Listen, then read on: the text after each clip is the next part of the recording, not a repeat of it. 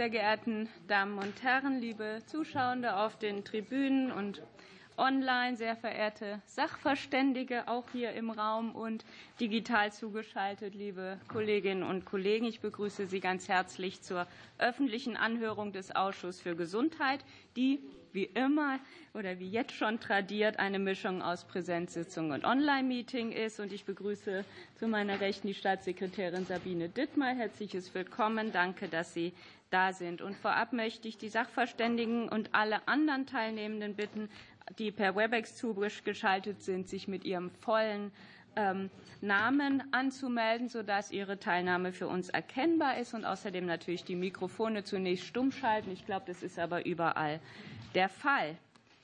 Ja, sehr geehrte Damen und Herren, worum geht es in der heutigen Anhörung? Es geht um einen Antrag der Fraktion der CDU-CSU. Wenn ihr möchtet, dass das zu hören ist, was ich sage, dann werden die Seitengespräche eingestellt. Es geht um einen Antrag der Fraktion der CDU-CSU mit dem Titel Arzneimittelversorgung sicherstellen, Versorgungssicherheit gewährleisten. Den finden Sie alle auf der Bundestagsdrucksache 2093119. Ich werde sehr knapp den Inhalt des Antrags umreißen. Die Unionsfraktionen stellen in ihrem Antrag fest, dass die Versorgungssituation mit Arzneimitteln nach wie vor angespannt sei.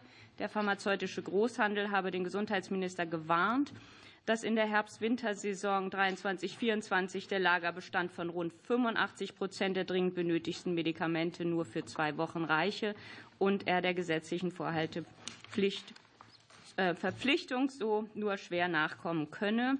Unter diesen knappen Arzneimitteln seien Antibiotika und Kinderarzneimittel. So steht es in dem Antrag der Unionsfraktion. Und um diese schwierige Lage bei der Versorgung mit wichtigen Medikamenten und auf dem Arzneimittelmarkt zu verbessern, schlägt die CDU-CSU 21 Maßnahmen vor. Dazu gehören, um jetzt nur ganz kurz einige zu nennen, die Wiederaufnahme des Pharmadialogs und weitere Elemente, die den Forschungsstandort Deutschland attraktiver machen und die Medikamentenversorgung insbesondere für Kinder verbessern. Und die CDU-CSU verlangt auch, dass sich Deutschland verstärkt in die Revision der Arzneimittelgesetzgebung der EU einbringe und das GKV-Finanzierungsstabilisierungsgesetz sowie das AMNOG, also das Arzneimittelmarktneuorientierungsgesetz überprüft und weiterentwickelt werden sollte. Dazu kommt das kontinuierliche Monitoring von Lieferengpässen, das eine schnellere Reaktion über Versorgungsengpässe ermöglichen sollte. Soweit der Antrag der CDU-CSU. Und genau zu diesen Sachverhalten und all dem, was in dem Antrag hinterlegt ist, werden wir jetzt mit unseren Expertinnen und Experten sprechen. Dafür stehen uns 60 Minuten für Fragen und Antworten zur Verfügung. Und in dieser Zeit werden die Fraktionen und bei Bedarf Gruppen abwechselnd Fragen an die Sachverständigen stellen. Und es beginnt die Fraktion, die die Vorlage formuliert hat. Das ist heute also die CDU, CSU. Ich begrüße auch Dr. Nickel aus dem BMG. Schön, dass Sie dabei sein können. Und die weitere Reihenfolge orientiert sich dann an der Stärke der Fraktionen und Gruppen und beruht auf einer ausschussinternen Vereinbarung. Es wird immer eine Frage an eine Sachverständige gestellt. Frage- und Antwortzeit insgesamt sind auf drei Minuten beschränkt. Sie müssen Ihre drei Minuten nicht ausschöpfen, dürfen das aber. Je knapper die Fragen formuliert sind und die Antworten, desto mehr Personen können zu Wort kommen. Und entsprechend der Regelung in § 70 Absatz 6 Satz 3 der Geschäftsordnung des Deutschen Bundestags bitte ich Sie beim ersten Aufruf, bei am ersten Aufruf etwaige finanzielle Interessensverknüpfungen in Bezug auf den Beratungsgegenstand offenzulegen. Das soll unsere öffentliche Anhörung sowohl für die Abgeordneten als auch für die Zuschauerinnen und Zuschauer noch transparenter machen. Vielen Dank allen Sachverständigen für Ihr Kommen. Vielen Dank allen, die schriftliche Stellungnahmen eingereicht haben. Heute wird diese Anhörung aufgezeichnet und ab morgen dann im Parlamentsfernsehen übertragen und sie ist dann auch in der Mediathek abrufbar. Das Wortprotokoll der Anhörung wird wie immer auf der Internetseite des Gesundheitsausschusses veröffentlicht. Last but not least bitte alle Anwesenden darum, ihre Mobiltelefone auszuschalten oder zumindest stumm zu schalten. Ein Klingeln kostet fünf Euro für einen guten Zweck. Für die Gäste auf der Besuchstribüne ein Hinweis noch. Sie dürfen aufmerksam zuhören, aber weder Missfallens noch Beifallsbekundungen ähm, tätigen von da oben. Schön, dass Sie da sind. Aufnahmen mit dem ähm, Smartphone oder anderen ähm, Devices sind ebenfalls nicht gestattet. Dafür wird es ja die Aufzeichnung in der Mediathek geben. So, das waren die Vorbemerkungen. Jetzt beginnen wir mit der Anhörung. Die erste Frage stellt die Fraktion der CDU-CSU. Herr Rüddel. Vielen Dank. Ich habe eine Frage an die Noveda Apothekergenossenschaft. Der Großhandel versorgt täglich tausende Apotheken mit Nachschub an Arzneimitteln. Können Sie die aktuelle Situation bezüglich des Aufbaus und des Haltens von Lagerbeständen skizzieren und die Situation im Hinblick auf die flächendeckende Arzneimittelversorgung einordnen. Bei welchen Medikamentengruppen besteht, bestehen die größten Probleme bezüglich der Beschaffung und der Einlagerung? Vielen Dank. Herr Cook, bitte. Ja, sehr gerne. Ähm, zunächst mal danke, dass ich die Gelegenheit habe, äh, mal aus der Praxis eines pharmazeutischen Großhändlers zu berichten. Der Noveda, wir beliefern 8.500 äh, Apotheken. Ähm, die Bevorratung Interessensverknüpfung einmal, weil es Ihr erster Aufruf ist. Bitte? Etwaige Interessensverknüpfung? Ach so, nein, keine. Ähm, wenn man sich die 50 ähm, Produktgruppen, Wirkstoffgruppen vornimmt, äh, Herr Rödel, die, wir, die uns die größten Probleme äh, machen, dann haben wir in den letzten acht Wochen, müssen wir feststellen, dass innerhalb der acht, letzten acht Wochen wir drei Millionen Bestellungen nicht beliefern konnten.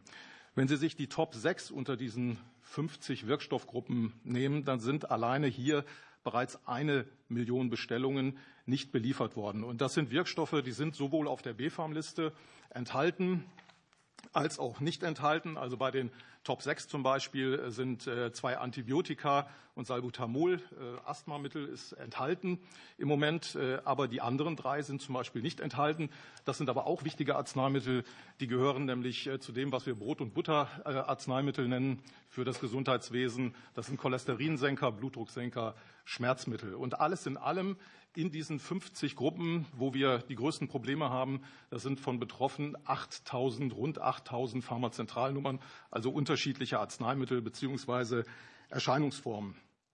Noch ein Wort zu den Kinderarzneimitteln, wo wir ja ein besonderes Auge drauf haben im Moment. Äh, da müssen wir feststellen, da gibt es ja die Liste der notwendigen Arzneimittel nach Paragraph 35 des Bundesinstituts für Arzneimittel. Da sind ungefähr 1000 PZN drauf. Von diesen 1000 PZN können wir 260 momentan überhaupt nicht bevorraten, weil wir sie nicht bekommen vom Hersteller, haben wir keine Chance. 130 PZN mit einer Reichweite von weniger, deutlich weniger als zwei Wochen.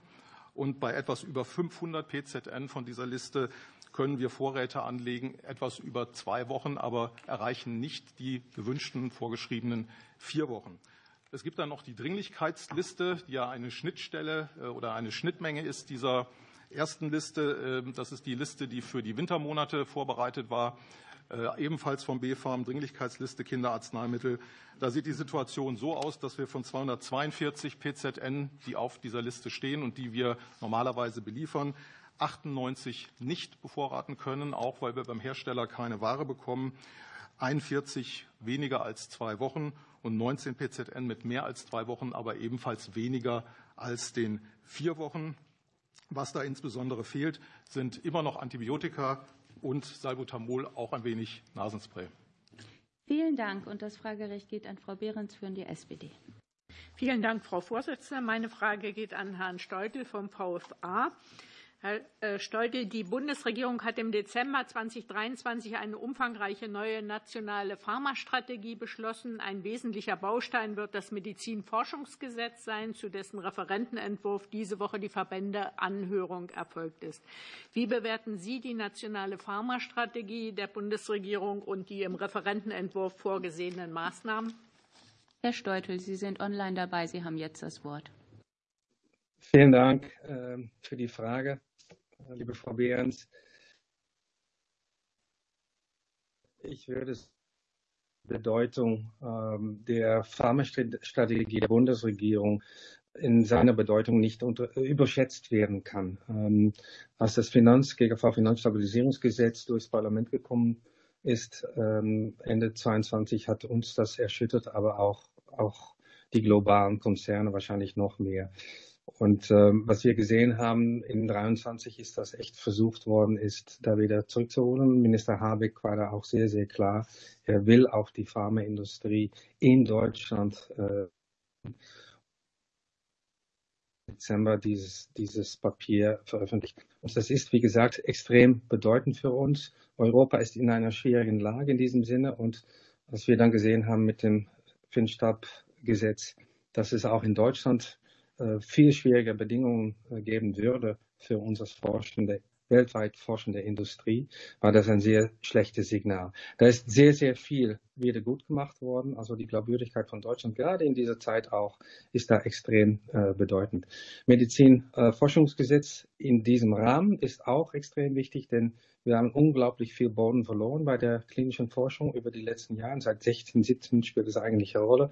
Wir waren immer die, die zweitgrößte in der Welt für klinische Forschung und mittlerweile sind wir die Nummer sechs oder sieben. Und natürlich hat es einen, einen sehr schlechten Einfluss auf die wissenschaftlichen Bedingungen hier ähm, in Deutschland. Ich will aber auch betonen, dass es äh, nicht nur um ähm, klinische Forschung geht in Deutschland.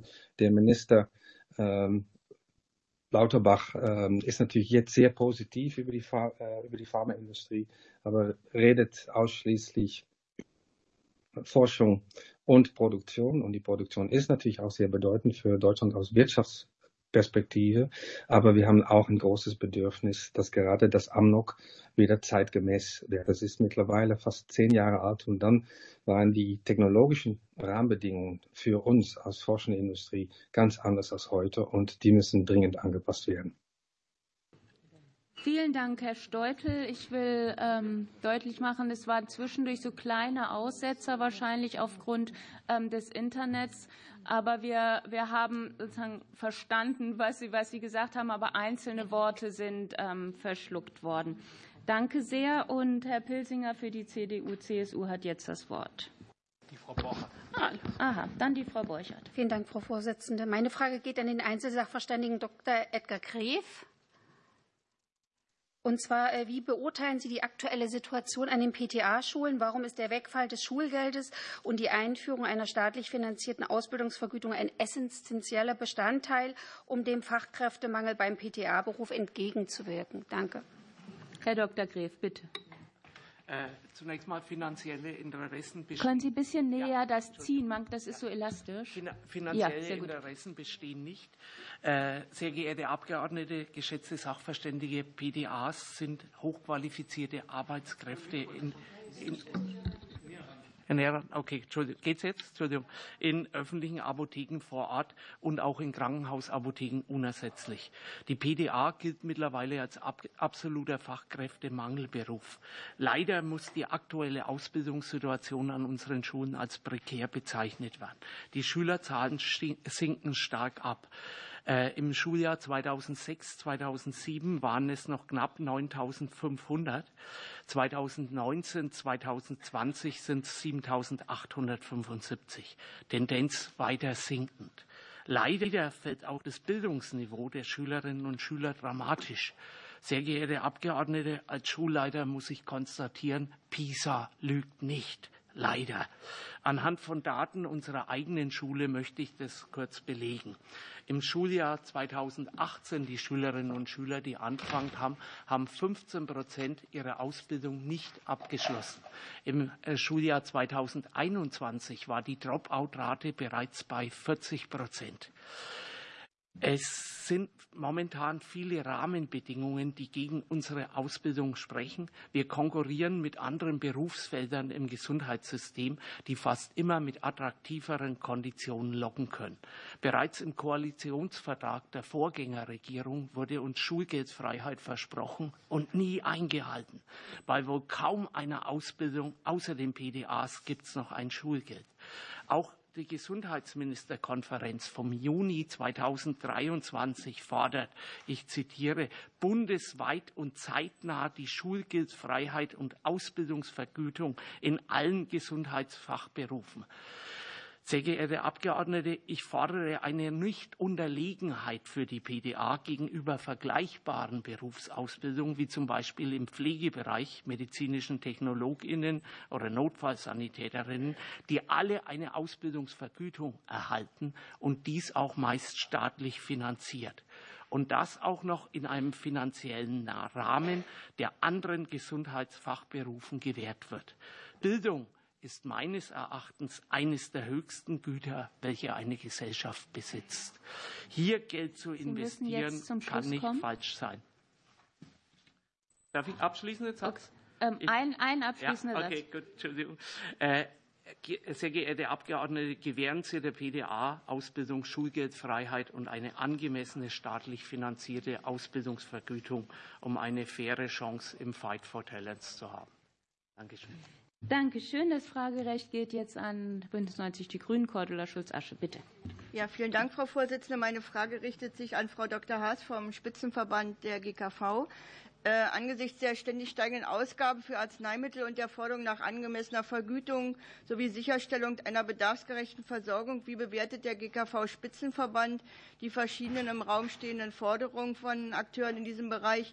Äh, welche finanziellen Herausforderungen sich daraus für die GKV ergeben, vor allem was die Finanzstabilität der Krankenkassen angeht.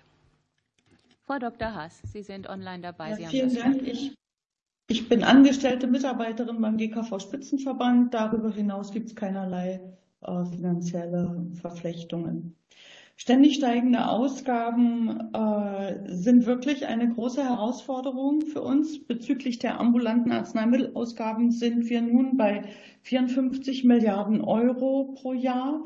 Das sind allerdings noch nicht mal die äh, stationär verwendeten Arzneimittel im Krankenhaus äh, sondern nur die ambulanten Ausgaben. Sie wissen vielleicht, dass die hochpreisigsten im stationären Bereich angewendet werden. Heißt also zwei Milliarden plus jedes Jahr und das geht auf das Konto der Patentarzneimittel. Das heißt, wenn wir hier dem forschenden, äh, dem Verband der forschenden Arzneimittelhersteller äh, zuhören, dann äh, teilen wir überhaupt nicht die Perspektive auf das Finanzstabilisierungsgesetz. Dieses Gesetz hat keine Strukturreform gebracht die über Evidenzanreize, über Budget-Impact-orientierte Elemente eine nachhaltige Einsparwirkung gezeigt haben. Lediglich über den äh, für ein Jahr erhöhten Herstellerabschlag ist eine Finanzwirkung ausschließlich in 2023 zustande gekommen. Wenn wir uns vergegenwärtigen, dass es so ein Gedanke ist, mit den Einsparungen im Patentbereich die Mehrausgaben, die übers ALP-VVG zustande gekommen sind, oh, was die generischen Arzneimittel betrifft, zu hinterlegen, so, so ist das sicher nicht unterstützt worden. Im Gegenteil, wir sehen uns jetzt mit dem Medizinforschungsgesetz Mehrausgaben äh, gegenüber, die sicher zweistellige Milliardenhöhen erreichen, wenn man dem Referentenentwurf äh, genau folgt, was er auslöst. Und die Mehrausgaben über das ALP-VVG mit der, äh, mit der Philosophie über eine höhere Vergütung, insbesondere bei Kinderarzneimitteln, aber auch Vorgaben für Antibiotika, Reserveantibiotika und so weiter, äh, die Versorgung abzusichern. Wir haben Zweifel, ob es funktioniert, aber 500 Milliarden, Millionen Mehrkosten verursacht das. Ganz kurz nochmal zur Festbetragsaufhebung. Am 1. Februar sind äh, aus 41 Festbetragsgruppen 472 Fertigarzneimittel äh, ausgegliedert worden, der, der Festbetrag aufgehoben worden. Ich will aber noch mal daran erinnern, dass im gesamten Festbetragsrahmen, Sie müssen langsam zum Schluss ja, letzter Satz, dass über die Hälfte der Preise unterhalb des Erstattungsniveaus, unterhalb des Festbetrags festgelegt sind. Und das ist kein normatives Element, das ist einfach das Abbild des Marktes. Wir sehen uns also ganz besonders im Patentbereich den höchsten Herausforderungen gegenüber. Danke. Dankeschön. Ich weise noch mal darauf hin, wenn ich diese Bewegung mache, heißt das jetzt zum Schluss kommen. Und das sieht man auch im ähm, sozusagen ähm, online. Da bitte ich, das bitte ich zu beachten. Und jetzt geht es weiter mit der FDP. Herr Lindemann. Ja, vielen Dank, äh, Frau Vorsitzende. Meine Frage geht an die Abda. Sehr geehrte liebe Frau Oberwiening, sagen Sie uns doch bitte drei Punkte, die jetzt konkret geändert werden müssen, um die Leistungsfähigkeit der deutschen Apotheken zu stärken. Bitte gehen Sie nicht auf den Inhalt ein, sondern mir geht es um die Priorisierung. Frau Overwiening, bitte. Vielen Dank ähm, für die Frage. Ich habe keine Interessenkonflikte. Die ähm, drei wichtigsten Dinge für die Apotheken, auch im Hinblick auf das im Raum stehende Eckpunktepapier, ist, die Apotheke vor Ort geht nur mit Apothekerin oder Apotheker. Das ist die Expertise, die wir eben in der Apotheke haben. Das ist ein Fund, da ist ein unabhängiger Experte, eine unabhängige Expertin und sie sorgt dafür oder er sorgt dafür, dass die Menschen sicher versorgt werden. Diese Verantwortung übernehmen wir gerne, aber es muss auch sein, dass in der Apotheke eine Apothekerin, Apotheker zugegen ist. Die zweite Priorität, die Apotheken vor Ort werden heilberuflich und unabhängig geführt. Dadurch sichern wir den sozialen Frieden vor Ort. Dafür brauchen die Apotheken vor Ort aber auch eine angemessene Honorierung. Und die ist lange überfällig. Wir sind seit vielen Jahren komplett abgeschnitten von dieser wirtschaftlichen Entwicklung und von Kosten, die bei uns eben auch getrieben werden. Also eine angemessene Honorierung der unabhängigen Apotheke vor Ort. Und als drittes, die Apotheken haben eine hohe Expertise, wie oben gesagt. Dazu brauchen wir natürlich auch die Möglichkeit, dass wir diese Expertise ausleben dürfen. Wenn wir aber mit wirklich überbordender Bürokratie übersät werden, dann haben wir einfach keine Möglichkeit, diese Expertise auch für die Gesellschaft zum Nutzen einzubringen. Wir fordern also eine Entbürokratisierung in den Apotheken, sowohl was interne Qualitätsprozesse angeht, aber auch was Prozesse angeht, die in der Versorgung liegen. Prozesse, wo wir reibungsloser versorgen könnten, wenn wir hier weniger Bürokratie erfüllen müssten. Danke, Frau Overwiening. Und das Fragerecht geht an die AfD, Frau Dr. Baum. Ja, vielen Dank. Ich frage Herrn Olaf Schulze von der privaten Krankenversicherung. Herr Schulze, laut, Entschuldigung, laut ähm, Antrag sollen Maßnahmen geprüft werden, bei Arzneimittelengpässen einen angemessenen Off-Label-Einsatz bei Kindern zu ermöglichen, inklusive der Kostenübernahme. Gibt es diesbezüglich bei den privaten Krankenkassen im Moment Probleme? Und wenn ja, was müsste getan werden, um diese zu lösen? Herr Schulze, bitte, Sie sind digital dabei. Sie haben das Wort. Ja, vielen Dank. Olaf Schulze, Verband der privaten Krankenversicherung. Es bestehen keine Interessenkonflikte. Vielen Dank für die Frage. Ähm, zum Off-Label-Use. Ähm, hiervon ist die private Krankenversicherung ja nicht so stark betroffen wie die kleinteilige oder wie die gesetzliche Krankenversicherung durch ihre etwas kleinteilige Regelung, wenn ich das so ausdrücken darf. Die PKV ähm, bezahlt ja Arzneimittel im Rahmen der ärztlichen Therapiefreiheit, wenn eine medizinisch notwendige Heilbehandlung äh, vorliegt. Äh, sprich, wir kaprizieren uns hier nicht auf den Off-Label-Use und um Ihre Frage äh, dann zu beantworten. Uns liegen aus unseren Mitgliedsunternehmen zurzeit äh, keine größeren Problemmeldungen hinsichtlich Arzneimitteln vor, die im Off-Label-Use verordnet würden oder die dann nicht erstattet würden. Das kann aber, wie gesagt, ähm, aus der Tatsache resultieren, ähm, dass wir die auch relativ unproblematisch erstatten können. Dankeschön. Kann Dankeschön. ich noch eine Frage stellen? Nee, das können Sie nicht. Es ist immer eine Frage, eine Antwort innerhalb des Zeitrahmens. Und jetzt geht das Fragerecht an die Gruppe Die Linke. Frau Vogler, bitte. Vielen Dank, Frau Vorsitzende. Ähm, ich äh, frage äh, die äh, Abda-Präsidentin, Frau Overwiening. Schön, dass Sie da sind. Wenn wir uns mal hier diesen umfassenden Katalog an Forderungen der Unionsfraktion anschauen, ähm, die Sie ausgearbeitet haben unter der Überschrift äh, Arzneimittelversorgung sicherstellen, Versorgungssicherheit gewährleisten, kommt ja offensichtlich aus Sicht der Unionsfraktion äh, den Apothekerinnen und Apothekern eine entscheidende Rolle zu. Und das kann man ja auch aus äh, Perspektive der Linken nur unterschreiben. Äh, wenn wir jetzt aber mal diese ganze Vor, äh, Vorhabensliste oder diese Forderungsliste der Unionsfraktionen anschauen, da würde mich mal interessieren, wie viele dieser Vorschläge, die den Vorortapotheken sehr entgegenkommen würden, denn eigentlich von der Abda in den letzten Jahren bereits gestellt worden sind, also vor allem in den letzten 16 Jahren, als die CDU-CSU noch in Regierungsverantwortung war und dann auch ergebnislos gefordert worden ist. Frau Overwiening, Sie haben das Wort. Ja, vielen Dank für die Frage. Ähm, ich bin seit dem 01.01.21 im Amt als Präsidentin der ABDA und ähm, im September 21 hat dann die Ampelregierung ähm, hier die Regierungsgeschäfte übernommen. Ähm, bis dahin gab es insbesondere die ähm, ganzen Herausforderungen in der Pandemie zu meiner Präsidentenzeit. Ich möchte aber noch mal deutlich machen, dass das, was wir in, den, in der Pandemie geleistet haben, daraus resultierte eine entsprechende Anerkennung der Apothekerinnen und Apotheker dafür, dass sie permanent da waren. Der soziale Friede, der gesichert wurde, den habe ich gerade schon erwähnt. Und als erste Reaktion der Ampel gab es dann eine Kürzung für die Apotheken im Hinblick auf ihr Honorar und das ohne Gespräche mit uns. Es ist, glaube ich, wichtig, wenn wir die Versorgung über die Apotheken vor Ort sichern wollen, dann sind die Forderungen, die hier in dem Katalog stehen, tatsächlich wichtige Forderungen, damit die Apotheke das vor Ort dauerhaft leisten kann. Wir haben im letzten Jahr 559 Schließungen verzeichnen müssen. Das ist eine, ein dramatisches Signal. Wir liegen damit im europäischen Durchschnitt weit im unteren Drittel. Wir haben noch knappe 21 Apotheken, die 100.000 Menschen versorgen.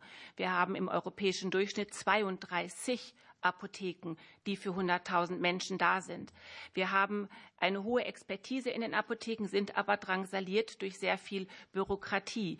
Nutzen Sie doch die Expertise, das wäre mein Wunsch an die Abgeordneten, nutzen Sie die Expertise der Apothekerinnen und Apotheker in den Apotheken mit all ihren auch ähm, Assistenzberufen, damit wir die Versorgung der Menschen sichern können, auch in ländlichen Gebieten, auch da, wo wenig Versorgung über andere Heilberufe gegeben ist. Danke. Ähm, Gruppe BSW ist nicht da, deshalb geht jetzt das, ähm, das Fragerecht an die SPD. Frau Stamm-Fiebig. Ja, vielen Dank, Frau Vorsitzende. Dann möchte ich gerne anknüpfen, Frau Oberwiening, und eine Frage an Sie stellen. Nach unserer Überzeugung, und wir haben uns öfter schon darüber ausgetauscht, haben pharmazeutische Dienstleistungen ein großes Potenzial für die Versorgung durch die Apothekerinnen und Apotheker und es ist daher uns ein wesentliches Anliegen, dass diese pharmazeutischen Dienstleistungen erbracht werden können und ausgeweitet werden können. Welche Maßnahmen sehen Sie, um pharmazeutische Dienstleistungen attraktiver zu machen? Werden von Ihrer Seite Aktivitäten unternommen, um diesen Ansatz in der Apothekerschaft bekannter zu machen? Danke. Frau Overwiening, bitte. Vielen Dank äh, für die Frage, Frau Stamm-Fiebig. Ja, die pharmazeutischen Dienstleistungen sind eine wesentliche Säule, um die Menschen vor Ort besser ähm, zu versorgen, die Arzneimitteltherapie zu sichern und auch ähm, die Risiken zu minimieren. Wir ähm, freuen uns darüber, dass wir die ersten fünf Dienstleistungen über einen Schiedsspruch jetzt in den Apotheken leisten dürfen. Aber sie kommen zu einer Zeit, da wir eben mehrere Krisen in den Apotheken zu bewältigen haben. Sowohl die Lieferengpassproblematik als auch der Fachkräftemangel, eben auch noch die Auswirkungen aus der Pandemie. Da kann ich sagen, in den Apotheken hat es noch nie einen so hohen Krankenstand und noch nie solche hohen Überstundenkonten gegeben, wie das eben zurzeit ist. Daher ist der Druck sehr groß in den Apotheken und es ist noch nicht bekannt, für die Patienten, was das bedeutet, welche, welche Services das eben auch für die Patienten und Patienten bedeutet. Wir machen ganz viel von Seiten der ABDA, um das bekannt zu machen. Gerade jetzt, heute startet eine große Aktion. Das werden Sie auch alle im Fernsehen sehen. Da machen wir entsprechend Werbung ähm, dafür, dass Patienten und Patienten auch aktiv nachfragen. Aber was wir von Ihrer Seite brauchen können, ist einerseits ein breites Spektrum an pharmazeutischen Dienstleistungen. Das ist ein viel zu eng geschnürtes Korsett und ähm, entsprechend Freiräume in der Bürokratie, damit es auch schnell geleistet werden kann. Denn viele Dinge, wir brauchen jedes Mal einen Versorgungsvertrag, ähm, kosten halt eben Zeit nur aufgrund der Bürokratie, ohne die Dienstleistung selbst getätigt zu haben. Das wäre schön, wenn wir da etwas Entlastung bekämen. Dankeschön. Und das Fragerecht geht jetzt an die Union, Herr Mundstadt. Ja, dann ähm, ich, müssen also, Sie das hier anders aufgeben also, mal, aber bitte. Äh, ich trete mein äh, Rederecht an Herrn Pülsinger ab, weil ich später gekommen bin, um mich ich, vorzudrängen. Ich habe eine Frage an die Bundesvereinigung Deutscher Apothekerverbände. Viele Apotheken stehen unter wirtschaftlichem Druck. Die Zahl der Schließungen steigt überproportional, allein 500 im vergangenen Jahr. Halten Sie in diesem Zusammenhang die, Eck, die im Eckpunktepapier des BMG vorgeschlagenen Erhöhung des packungsbezogenen Apothekenfixhonorars für ausreichend oder müsste hier stärker angehoben werden? Immerhin ist das Fixhonorar seit 2004 nicht mehr angehoben worden. Frau Overwiening, bitte. Ja, vielen Dank, Herr Pilsinger, für die Frage. Ähm, hier geht es gar nicht um eine Erhöhung des Fixhonorars. Das ist in der Tat ähm, ein Nullsummenspiel. Es ist ähm, hier nur eine Umverteilung. Vielleicht darf ich dazu kurz ausholen. Ähm, wir, unser Honorar besteht aus zwei Teilen. Einerseits eine auf den Apothekeneinkaufspreis aufgeschlagene Marge von 3 Prozent, zuzüglich eines Sicherstellungsbetrages von 8,35 Euro. Im Eckpunktepapier sollen die 3 Prozent Marge reduziert werden, werden über zwei Jahre auf 2 Prozent sodass der variable Teil geringer wird. Dieses soll umgerechnet werden, aufkommensneutral auf die 8,35 Euro. Das gäbe im ersten Jahr 8,65 Euro, im zweiten Jahr dann 9 Euro. Dann ähm, wären wir für diese beiden Jahre aufkommensneutral hingestellt, perspektivisch aber noch stärker vom wirtschaftlichen Wachstum abgeschnitten, als wir es heute sind, weil aus den drei ja dann zwei Prozent geworden sind. Jede Preissteigerung würde sich bei uns weniger bemerkbar machen, jede Inflation würde sich äh, weniger bemerkbar machen, als es heute schon ist. Das heißt, wir würden perspektivisch eine Honorarkürzung haben damit. Und wir müssen gucken, ob kleine Apotheken, es sollte ja umverteilt werden, ob kleine Apotheken oder finanzschwache Apotheken dann überhaupt noch hochpreisige Medikamente versorgen können, weil sie ein großes Risiko tragen, weil sie hochpreisig sind, eben im Einkauf. Sie müssen ja zuvor bezahlt werden und insofern dann vielleicht so etwas gar nicht mehr versorgen und das dann eher an größere Apotheken geht. Also das Ziel der Umverteilung nicht erreicht würde, was man wollte. Danke. Für die Grünen Frau Schulz-Asche. Ja, herzlichen Dank. Meine Frage richtet sich nicht zu, ja, richtet sich an Herrn Steimle von der Technikerkrankenkasse. Äh, und ich möchte mich gerne der Frage der Lieferengpässe zuwenden, die ja unter anderem auf die fehlende Diversifizierung von Liefer- und Produktionsketten zurückzuführen ist. Inwieweit sind Veränderungen der Ausschreibungsbewerbungen von Unternehmen seit Inkrafttreten des EU-Loses erkennbar und welche weiteren Auswirkungen erhoffen Sie sich dadurch für die kommenden Jahre? Herr Steimle, Sie sind digital ja, Tim Steimle, Tim Steimle, Technikerkrankenkasse, keine finanziellen Verflechtungen oder Interessen. Ähm, ja, vielen Dank für die Frage. Wir sind als TK federführend in der Ausschreibung für die Ersatzkassen im Bereich der Antibiotika, die jetzt ja mit dem ALVVG dann eben entsprechend in einer besonderen Weise die, die europäische Wirkstoffproduktion berücksichtigen muss. Die Veröffentlichung der Ausschreibung ist vor einem Monat gestartet und wir können feststellen, dass wir ein reges Interesse von Seiten des Marktes für diese Ausschreibung sehen können. Ähm, wir werden erste konkrete Angebote am 29. Februar oder Ende, ja, Ende des Monats dann auch äh, uns ganz konkret anschauen können. Aber die Frage war ja, inwieweit sich das äh, zukünftig auf, den, äh, auf die Diversifizierung auswirken kann. Und da gibt es zumindest schon mal zur Planung und zur Vorbereitung dieser Ausschreibung erste Tendenzen, die wir halt wahrgenommen haben. Wir haben, ähm, um planen zu können, inwieweit wir eben von einem europäischen Wettbewerb ausgehen können, uns die Zulassungsinformationen äh, von mehreren Bietern halt angeschaut. Und da können wir sehen, dass es eine ganze Reihe von Wirkstoffherstellern gibt oder von Anbietern, Bietern gibt, die halt europäische Wirkstoffhersteller nutzen können, insbesondere aus Österreich, Slowenien, Italien, Spanien, England. Und von daher gehen wir davon aus, dass diese Möglichkeit, die mit dem AlphaVW geschaffen wurde, die bestehenden äh, Möglichkeiten der äh, Ausschreibungen bzw. die bestehenden Möglichkeiten der Produktionsstätten weiter fördern werden in Europa. Das heißt, äh, wir, wir glauben daran, dass wir gerade durch diese Ausschreibung, durch diese gesetzliche Möglichkeit hier eine, eine stärkere Diversifizierung vorantreiben können. Das wird sich mittelfristig dann, ähm, vielleicht auch langfristig dann eben auch auf eine Wiederansiedlung von neuen Produktionsstätten oder von bestehenden Produktionsstätten dann halt in der Ausrichtung dann für die Antibiotikaproduktion positiv auswirken. Ähm, wir können möglicherweise auch jetzt schon ein Stück weit erahnen, dass wir das auch im Bereich der äh, Onkologika ähm, dann vielleicht perspektivisch auch mit bedenken können. Denn auch hier gäbe es Möglichkeiten, äh, dieses System auszuweiten, so dass wir nicht nur den Vorteil der ähm, erweiterten Lagerhaltung haben, die ja mit dem Alt-VVG einhergegangen ist, sondern eben auch mit der Diversifizierung. Von daher erwarten wir positive Signale auf die Lieferfähigkeit. Vielen Dank. Und jetzt für die FDP Kollege Lindemann. Ja, vielen Dank, Frau Vorsitzende. Meine Frage geht an äh, Progenerika. Äh, Herr Brettauer, wenn Sie das gerade hören, was von dem Vertreter der TK ausgeführt worden ist, äh, seien Sie auch so nett und sagen uns, was sind die drei Maßnahmen, die Sie vorschlagen, die zügig angegangen werden müssen, dass wir in dem Bereich, wo wir die größten Probleme bei der Versorgungssicherheit sehen, nämlich bei den Generika, unternehmen müssen, dass wir mit marktwirtschaftlichen Instrumenten dazu kommen, dass Versorgungssicherheit in Deutschland hergestellt und erhalten werden kann. Herr Brettauer, bitte. Vielen Dank, Borg Brettauer, Geschäftsführer Progenerika. Ich habe keine Interessenkonflikte. Äh, ja, die, ich glaube, wir sind auch optimistisch im Hinblick auf dieses neue Ausschreibungsdesign. Wir denken, dass es eine Chance ist. Das ist gar keine Frage. Wie weit das wirklich funktioniert, denke ich, haben wir gehört, müssen wir sehen. Die wichtigsten äh, Punkte, die wir benötigen, ist erstens naturgemäß, wir brauchen eine auskömmliche wirtschaftliche Erstattung von essentiellen Arzneimitteln.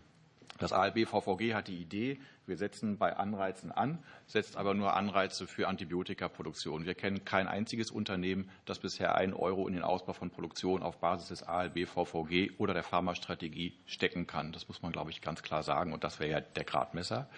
Äh, zweitens haben wir ein enormes Problem durch die Belastung der sechsmonatigen Vorratshaltung, die wir gerade gehört haben. Das ist ja ein Fakt, der, wo wir uns als Deutschland, als größter Markt in Europa unsolidarisch verhalten haben, weil wir als größter äh, Markt in Europa im Grunde eine Bevorratung machen und anderen Ländern die Ware wegkaufen.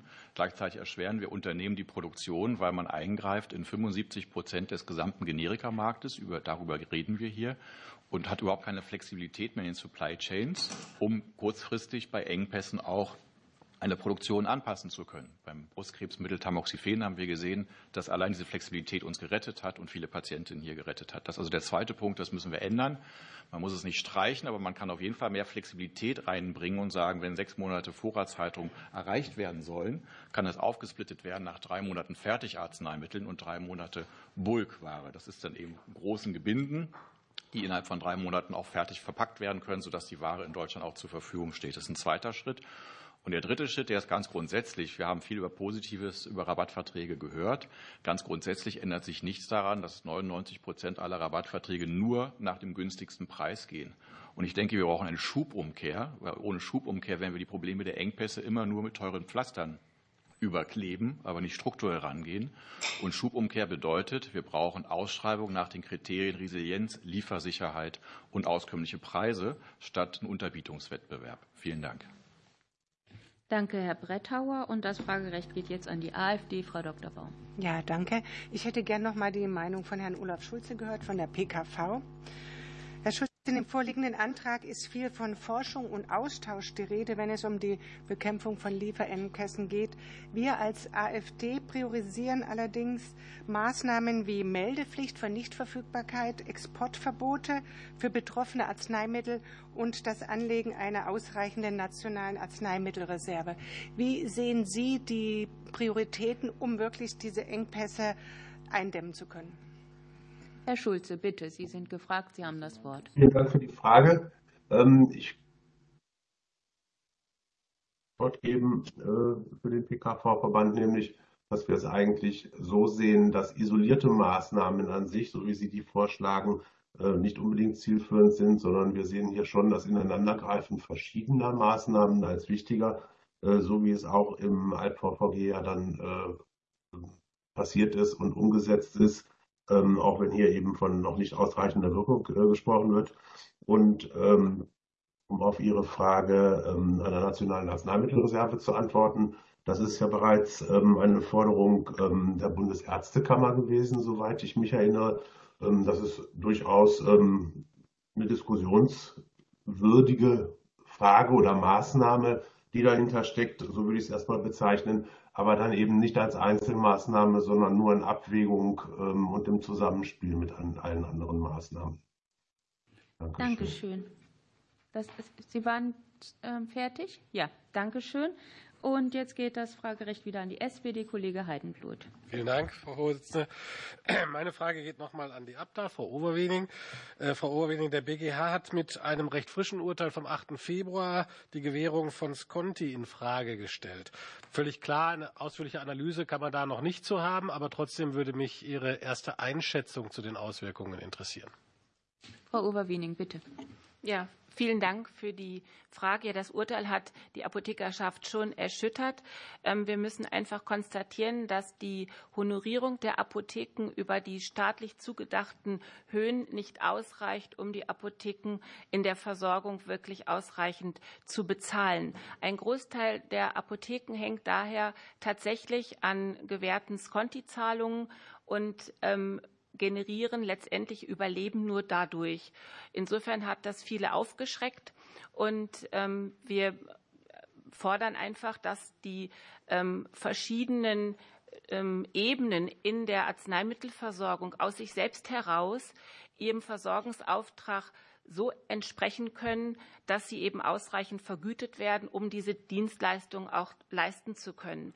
Und insofern bräuchten die Apotheken eben eine ausreichende Honorierung, damit sie nicht abhängig sind in ihrer Existenz von der Gewährung von Sconti. Danke schön. Und jetzt geht das Fragerecht an die Union und Herr Mondstadt. Bitte. Jetzt bin ich bereit. Danke, Frau Vorsitzende. Meine Frage richte ich an oder darf ich an den BAH richten, den äh, Bundesverband der Arzneimittelhersteller.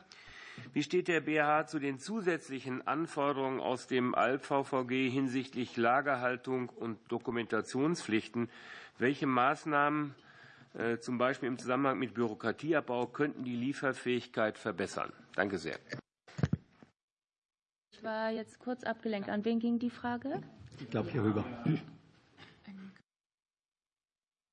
Ah, ja, bitte, Sie haben das Wort. Entschuldigung. Vielen Dank, Hubertus Kanz, Bundesverband der Arzneimittelhersteller. Keine besonderen Interessenskonflikte. Vielen Dank für die Frage. Ja, wir sehen die Überlegungen im Zusammenhang mit Lagerhaltung außerordentlich kritisch. Äh, einfach vor dem Hintergrund, dass man erstens unterschätzt, welcher enorme Kostenaufwand damit verbunden ist. Und um es mal ganz einfach zu formulieren, gerade auch in knappen Zeiten macht es ja keinen Sinn, auf Lager zu produzieren, sondern man muss an den Verbrauch, an den Patienten ran. Und diese grundsätzliche Überlegung ist leider nicht ausreichend vorhanden. Und vor dem Hintergrund denken wir, dass hier manches in der Gesamtausrichtung des Denkens nicht ganz korrekt dann auch umgesetzt ist, dann in die, in die äh, Aspekte, die besonders wichtig sind, um jetzt Fortschritte zu machen.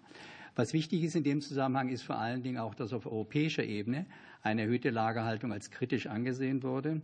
Es gibt eine Erklärung seitens der Leiter der Zulassungsbehörden, der Europäischen Arzneimittelagentur und auch der Europäischen Kommission, die sich eindeutig gegen eine erweiterte Lagerhaltung ausspricht, einfach um die Verfügbarkeit der Produkte zu erhöhen. Was viel wichtiger wäre, wäre ein Bürokratieabbau im Zusammenhang mit der gesamten Produktion von Arzneimitteln. Hier würden wir eine Reihe von Vorschlägen unterstützen, die insbesondere auf eine gewisse regulatorische Flexibilität hinausgehen. Aus unserer Sicht gibt es eine Reihe von Maßnahmen, die kurzfristig in der Lage wären, auch die Verfügbarkeit von Arzneimitteln zu erhöhen. Dazu gehört zum Beispiel eine erleichterte Austauschbarkeit von Wirkstoffen und Hilfsstoffen äh, im Hinblick auf den Hersteller. Das könnte in Notsituationen durchaus helfen und würde auch die Sicherheit der Arzneimittel nicht verringern. Weiterhin wäre in dem Zusammenhang wichtig, dass wir im, Zusammenhang mit äh, einer ähm, äh, Ausweitung dann auch der Möglichkeiten äh, der, ähm, äh, der Schaffung von, von zusätzlichen Produkten im Markt eine, äh, eine, erweiterte, Aus, eine erweiterte Ausführung im, im, im Umfeld ermöglichen. Und vor dem Hintergrund denken wir, dass insgesamt die regulatorische Flexibilität ein wichtiges Element wäre, um hier voranzukommen. Und dies wird auch ausdrücklich in der Mitteilung der Europäischen Kommission vom 24. Oktober 2023 zu den Verbesserungen im Zusammenhang mit der Lieferfähigkeit erwähnt. Dankeschön. Vielen Dank, Herr Dr. Kranz. Einmal fürs Protokoll. Das war Dr. Hubertus Kranz vom Bundesverband der Arzneimittelhersteller. Vielen Dank. Und jetzt geht das Fragerecht an die SPD und Frau Behrens hat das Wort. Vielen Dank, Frau Vorsitzende. Meine Frage richtet sich an den GKV-Spitzenverband. Im Antrag wird gefordert, im Rahmen der äh, zur Verfügung stehenden Haushaltsmittel das Apothekenfixum äh, von 8,35 Euro anzuheben. Von der Apothekerschaft werden zum Beispiel 12 Euro gefordert. Welchen Effekt hätte eine solche Anhebung für die Beitragszahlerinnen und Beitragszahler, wenn keine weiteren Steuermittel zur Stabilisierung der GKV-Finanzen zur Verfügung stehen würden? Frau Dr. Haas, bitte, Sie haben das Wort. Ganz herzlichen Dank.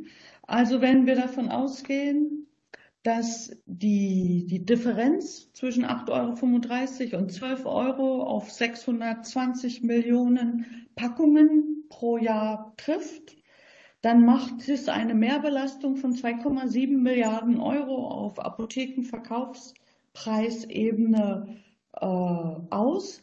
Das ist eine extrem konservative und noch zu niedrige Rechnung weil hier die Rezepturen noch nicht mit einbezogen sind. Und auch ein Packungswachstum ist da natürlich jetzt nicht drin. Was bedeuten dann diese 2,7 Milliarden Euro, wenn Sie von Gesamtkosten von äh, 250 Milliarden ausgehen und einen Beitragssatz von 16 Prozent beispielsweise veranschlagen, dann sind das 0,17 Beitragssatzpunkte diese Anhebung des Fixums. Vorhin war die Rede von einem Nullsummenspiel. Wir nehmen wahr, dass es sich bei, bei den Überlegungen Erhöhung des Fixums und äh, Verringerung des relativen Aufschlags von drei auf zwei Prozent wahrscheinlich nicht um ein Nullsummenspiel handeln wird, weil es schon Vorschläge gibt, die pharmazeutischen Dienstleistungen sowohl qualitativ als auch quantitativ stark zu erweitern. Insofern äh, sind das dann wohl Mehrausgaben und allein das Fixum würde bei äh, fehlender Gegenrechnung durch Steuerbeiträge oder was auch immer 0,17 Beitragssatzpunkte ausmachen. Vielen Dank. Diesmal ein bisschen kürzer. Dankeschön. Ähm, jetzt ähm, geht das Fragerecht wieder an die Unionsfraktion und Dr. Kippels. Bitte. Vielen herzlichen Dank, Frau Vorsitzende. Ich möchte noch mal eine Frage an die Noveda Apothekengenossenschaft richten. Äh, uns erreichten Berichte zur Arzneimittelknappheit nicht nur bei den weit verbreiteten Mitteln, die Sie ja eben schon ausführlich beschrieben haben, sondern auch auf Spezialsektoren wie bei PrEP-Medikamenten zur HIV-Behandlung. Können Sie uns hierzu eine aktuelle Einschätzung zur Versorgungssituation geben? Herr Kuck, bitte. Ja, vielen Dank, vielen Dank für die Frage. Ähm, in der Tat, äh, das, was ich eben geschildert habe, das war äh, die weite Sicht auf die Dinge, äh, um zu zeigen, dass die Problematik sehr viel größer ist, als man das normalerweise an, annimmt. Aber natürlich haben wir auch speziell bei einzelnen äh, Wirkstoffgruppen äh, große Probleme und die HIV-Prophylaxe-Medikamente ähm, gehören definitiv dazu. Dazu muss man wissen, dass diese Medikamente nicht nur der Prophylaxe dienen, sondern äh, teilweise auch der Behandlung von HIV-positiven Menschen, was die Situation umso unerträglicher macht in dem Bereich. Und wir haben 40 Pharmazentralnummern normalerweise in unserem Angebot. Wir haben bei allen 40 Pharmazentralnummern Bestand null. Es kommen, wenn überhaupt, absolute Minimengen rein. Äh, die können Sie an einer Hand abzählen. Die gehen auch sofort wieder raus. Und äh, innerhalb der letzten acht Wochen haben wir insgesamt 8000 Bestellungen nicht beliefern können. Das ist die Situation in diesem Bereich. Vielen Dank. Und für die Grünen Frau Schulz-Asche. Ja, Meine Frage richtet sich an den Bundesverband des pharmazeutischen Großhandels, Pago, Herrn, äh, Entschuldigung, jetzt habe ich den Namen, Herrn Postner.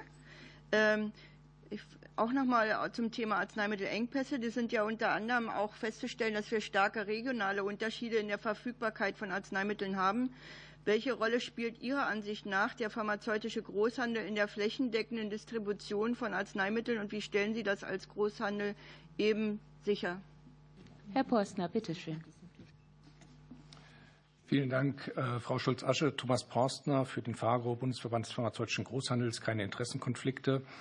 Die flächendeckende Versorgung von Arzneimitteln wird in der Bundesrepublik ausschließlich über den vollversorgenden Großhandel und die öffentlichen Apotheken vor Ort sichergestellt. Nur diese Struktur und Infrastruktur ist es, die die flächendeckende Versorgung, eine faire, gleichmäßige Versorgung auch im Falle von Lieferengpässen und Mindermengenversorgung zumindest in einem fairen und gleichmäßigen Ausmaße sicherstellt. Das stellen wir großhandelsseitig mit 100 Niederlassungen bundesweit des vollversorgenden Großhandels sicher.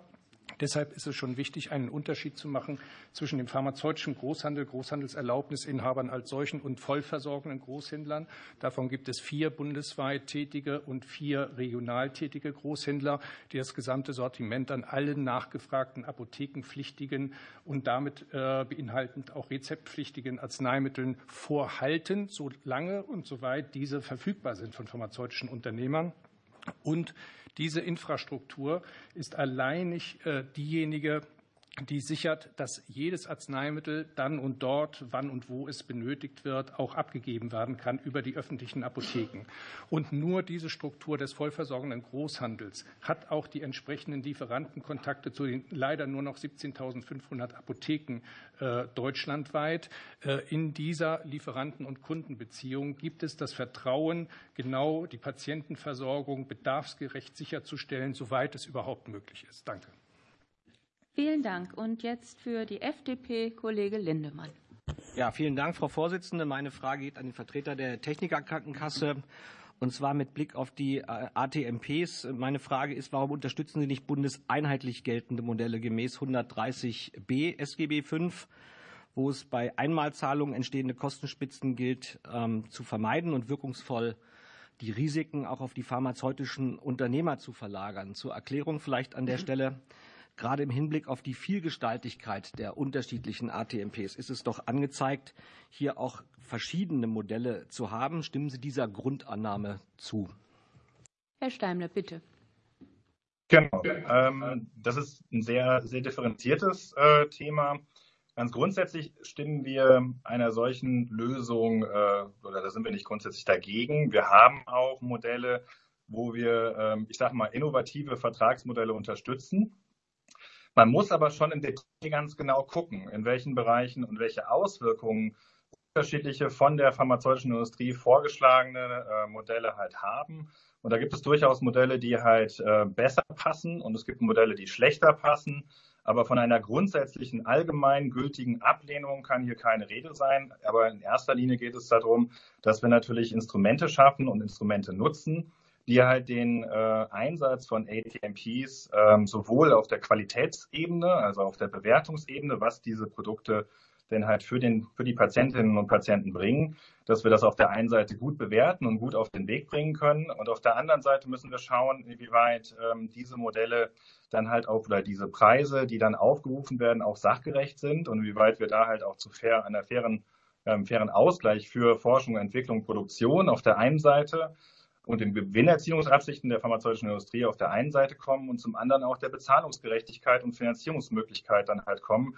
Frau Dr. Haas hat das eben sehr genau ausgeführt im Hinblick auf die Kostenanstiege. Wenn man das zurückrechnet, auch mal in prozentualen oder auch im prozentualen Kontext äh, machen die patentgeschützten Arzneimittel ein durchschnittliches oder durchlaufen eine durchschnittliche Wachstumskurve von um die 17 Prozent. Das heißt, wir haben ja halt eine riesen Herausforderung, mit der wir uns auseinandersetzen. Da sind Modelle moderne Modelle, äh, die man durchdenken kann, sinnvoll. Aber wenn Sie mich dazu ganz konkret fragen, wir verweigern nichts, aber ein fairer und klarer Preis, auf den wir alle äh, rekurrieren können, auf den wir uns beziehen können, ist uns allemal lieber als komplizierte Modelle, die am Ende des Tages undurchsichtig und nicht funktionieren. Im Detail könnten wir das jetzt äh, hier ausführen. Die verbleibenden 20 Sekunden werden leider dazu nicht ausreichen, das sozusagen genauer zu umschreiben. Vielen Dank, Herr Steimle, und für die SPD Frau Stampfliebig. Bitte schön. Ähm, vielen Dank, Frau Vorsitzende. Herr Dr. Gräf, Sie haben sehr eindrücklich geschildert, wie die Situation an der Berufsfachschule aussieht. Zum einen ähm, würde mich noch mal von Ihnen interessieren, kann man wirklich etwas tun, um Anreize zu schaffen für den Nachwuchs? Ähm, und zum anderen Ich höre immer viel über die Situation, wie es bei den PTAs ist. Mich würde mal aus Ihrer Perspektive auch interessieren, wie sehen Sie das bei den PKAs, die ja ähm, zwar im Berufsbildungsgesetz laufen, aber über die spricht kaum jemand. Ähm, und wenn ich jetzt ein bisschen, vielleicht sogar ein bisschen herausforderndes äh, herauskitzeln möchte, ist vielleicht auch die PTA etwas fürs Berufsbildungsgesetz. Danke. Herr Dr. Gref, bitte sehr. Vielen Dank für die Frage. Zunächst mal natürlich, also ich habe vorhin schon äh, argumentiert, ich fordere eine Nichtunterlegenheit gegenüber anderen Berufen und dahin begründet eben auch äh, Schulgeldfreiheit und die Ausbildungsvergütung. Äh, wir sind wirklich in einem Konkurrenzkampf gegenüber eben zu anderen Ausbildungen. Das merkt man immer auf den Ausbildungsmessen, äh, wo wir ganz einfach den Kürzern ziehen weil wir nichts bieten können. Und natürlich auch muss man sagen, dass die finanzielle Situation der des PTA nicht zum Besten ist, wofür ich aber äh, eindrücklich sagen muss, dass die Apotheken bedingt eben durch ihre schlechte Situation sicherlich nicht die Schuldigen hierbei sind. Und zum Thema PKA muss ich sagen, also ich kann jetzt nur aus lokalen Erfahrungen von mir, die PKA ist leider ein aussterbender Beruf. Und äh, wenn ich so wegen die Fallzahlen, ich habe in Bamberger Schule, wir haben mal vor fünf, sechs Jahren noch 30 Schülerinnen, aktuell sind es glaube ich zehn oder elf, die dort nachher dann noch an der Schule sind. Also die PKA äh, ist aber auch dadurch, weil sie eben keine pharmazeutischen Tätigkeiten ausführen darf, äh, eben nicht mehr so gesucht und, und sie müssen wirklich schon äh, viel oder oftmals äh, suchen, bis sie überhaupt noch jemanden finden, der diese Ausbildung annimmt oder begeht. Jo, das mal von mir ein bisschen kürzer. Vielen Dank, Herr Dr. Gref. Und jetzt ähm, für Herr Rüddel für die UNIO. Vielen Dank. Ich habe eine Frage an den BAH. Wie beurteilt der BAH die auf europäischer Ebene getroffenen Maßnahmen zur Bekämpfung von Lieferengpässen? Welche zusätzlichen Maßnahmen wären sinnvoll? Herr Dr. Kranz, bitte. Hubertus Kranz, Bundesverband der Arzneimittelhersteller. Ja, leider muss man auch da erstmal Kritik anbringen. Die Maßnahmen, die vorgeschlagen sind, spiegeln sich ja vor allen Dingen wieder in den Vorschlägen für die Revision der europäischen Arzneimittelgesetzgebung. Hier ist ein zentrales Element ein Plan, der eine Vorsorgemaßnahme darstellt, also ein sogenannter Shortage Prevention Plan, der umfassend für alle Arzneimittel etabliert werden soll. Auch wenn der administrative Aufwand für einen solchen Shortage Prevention Plan noch nicht klar sein mag, ist es jetzt schon vorhersehbar, dass das einen enormen Aufwand darstellt, der eigentlich nur für kritische Arzneimittel, wenn überhaupt, berechtigt ist. Der Grundansatz der Europäischen Kommission in Deutschland würde es bedeuten, für mehr als 100.000 zugelassene und registrierte Arzneimittel einen solchen Plan zu etablieren, geht völlig über ein vernünftiges Ziel hinaus, würde nur zu einem zusätzlichen Verwaltungsaufwand führen und wäre in keinster Weise zu rechtfertigen.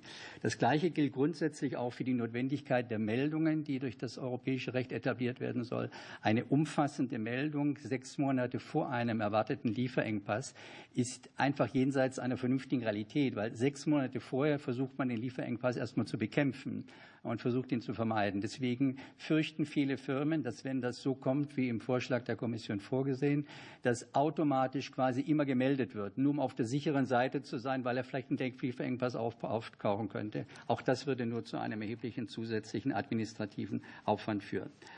Was interessant ist, ist ein neuer Ansatz der Europäischen Kommission. Das will ich ausdrücklich auch würdigen.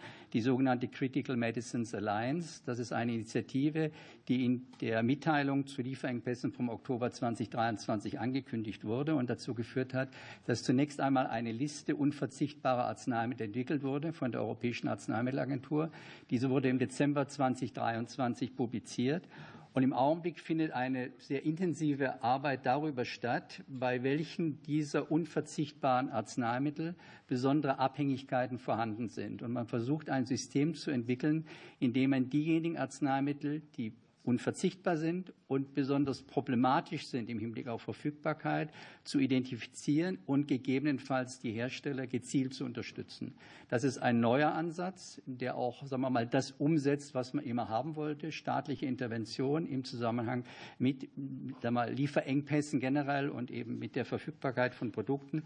Und es wird jetzt zu sehen sein, ob denn dieser Ansatz auch in der Realität dann fruchtet. Das Jahr wird unter dem Aspekt besonders spannend. Dankeschön. Vielen Dank. Frau Vogler, bitte für die Gruppe Die Linke. Vielen Dank, Frau Vorsitzende. Meine zweite Frage geht an den äh, Bundesverband der Arzneimittelhersteller.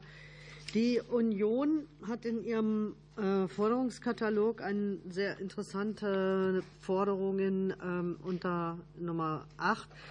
Äh, da sagt sie, die Festbeträge den Herstellungskosten der Kinderarzneimittel entsprechend angemessen anzuheben und zu entfristen, und um eine langfristige Plan Planungssicherheit zu schaffen etc. Pipapo. Das heißt also, Sie wollen ähm, die bezahlten Preise ähm, der gesetzlichen Krankenversicherung den Herstellungskosten annähern. Du, da stellt sich nun für mich natürlich die Frage, ob die Hersteller äh, bereit wären, entsprechende Transparenz über die Herstellungskosten herzustellen damit man eben auch eine Grundlage hat, um eine solche angemessene Preisfestsetzung zu ermöglichen. Herr Dr. Kranz, bitte sehr. Hubertus Kranz, Bundesverband der Arzneimittelhersteller. Ich bin mir nicht ganz sicher, ob das so genau im Unionsantrag drinsteht. Das will ich jetzt vorab äh, mal sagen, aber oder ob man das so interpretieren kann. Also ich interpretiere den Unionsantrag nicht so, dass es eine vollständige Transparenz bei Herstellungskosten geben muss. Das ist immer ein sehr schwieriges Unterfangen. Das muss man ehrlicherweise sagen, weil hier Mischkalkulationen auch stattfinden und die nicht rein produktspezifisch stattfinden können. Lassen Sie mich aber generell zu dem Punkt ganz kurz sagen, dass aus unserer Sicht in der Tat eine Anpassung bei den Festbeträgen notwendig notwendig ist, insbesondere ein Inflationsausgleich. Aus unserer Sicht wäre auch wichtig, ein Festbetragsabsenkungsmoratorium zu schaffen, damit man also letztendlich den Druck, der zweifelsohne bei den festbetragsgeregelten Arzneimitteln besteht, zu verringern und damit zu einer sicheren Versorgung zu kommen.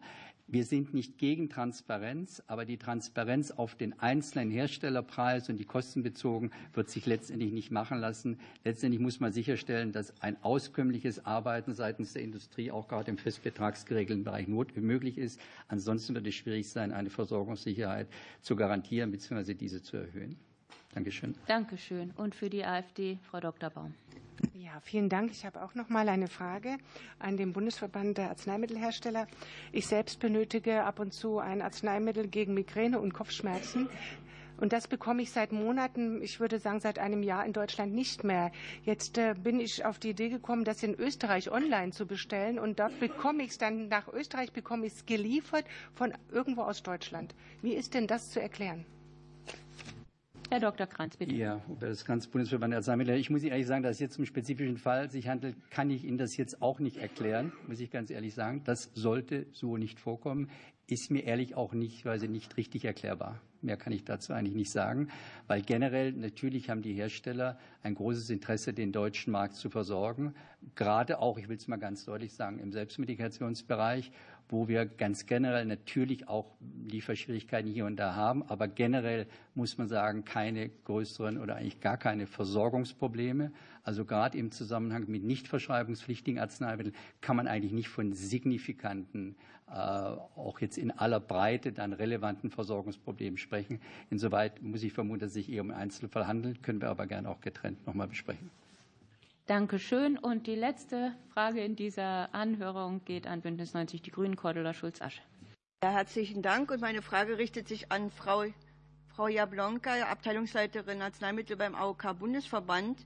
In dem Antrag der Union sind ja zahlreiche Forderungen enthalten, die mit erheblichen Mehrausgaben für die gesetzlichen Krankenversicherungen einhergehen.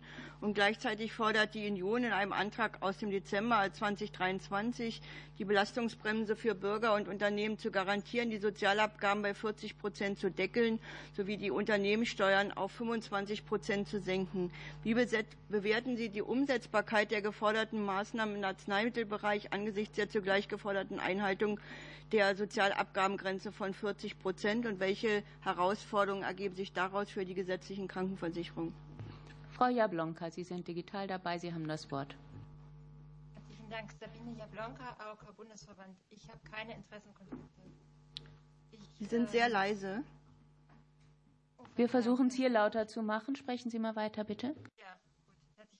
Die 40-Prozent-Grenze der Sozialbeiträge sind ja bereits überschritten. Insofern sehen wir uns jetzt schon vor großen Herausforderungen. Wenn man ähm, überlegt, hier eine Deckelung der Sozialabgaben ähm, herbeizuführen, dann wird das ohne Bundeszuschüsse nicht gehen. Und da haben wir das Problem, dass es ähm, solche Mittel voraussichtlich nicht geben wird. Wir haben ähm, hier den Nachtragshaushalt, der vom Bundesverfassungsgericht äh, für verfassungswidrig erklärt wurde, sodass wir im Grunde äh, keine Mittel zur Verfügung haben. Insofern wird man darauf setzen müssen, mittel- und langfristig Strukturreformen herbeizuführen, um hier die Leistungsfähigkeit des Systems zu verbessern. Wir sehen bereits jetzt, wir haben ein großes Auseinanderklaffen von Einnahmen und Ausgaben. Das wird sich verschärfen, das ist absehbar, sodass man auf Maßnahmen auch künftig, die die Versorgung nicht verbessern, ähm, eher verzichten sollte. Also wenn wir uns angucken, das ist eben schon gesagt worden, Anhebung des Fixhonorars für Apotheken. Wir sehen das GKV-seitig recht, äh, für recht schwierig. Das ist ein, äh, eine Maßnahme, die abgabestarker Apotheken begünstigt, aber die Flächenversorgung nicht verbessert, wo wir ja gar nicht diese Umsätze haben, dass die Apotheken davon profitieren. Wir sehen die Anhebung der Vergütung beim Lieferengpassmanagement, die die CDU fordert. Auch das ist, halten wir für schwierig. Wir würden, wenn es Ressourcen gibt, sie lieber stecken in die ähm, Forcierung eines Frühwarnsystems, auf das wir ja leider immer noch warten. Und auch Ausnahmetatbestände für Festbetragsgruppen halten wir für problematisch. Das höhlt das System der wirtschaftlichen Arzneimittelversorgung weiter aus. Das, was wir uns vorstellen, wäre, dass man guckt, ob man die Arzneimittelversorgung mit anderen Maßnahmen verbessert, ähm, also mit Apothekenstrukturreformen, die eben auch auf den Fachkräftemangel abstellen und gucken, dass die Versorgung in der Fläche mit anderen Maßnahmen besser ankommt. Vielen Dank. Vielen Dank, Frau Jablonka. Und damit sind wir am Ende dieser ähm, heutigen Anhörung angelangt. Ich danke allen Sachverständigen noch mal ganz herzlich, allen Abgeordneten für präzise Fragen, Ihnen für Ihre ähm, kenntnisreichen Antworten und wünsche jetzt einen guten Tag. Auf Wiedersehen.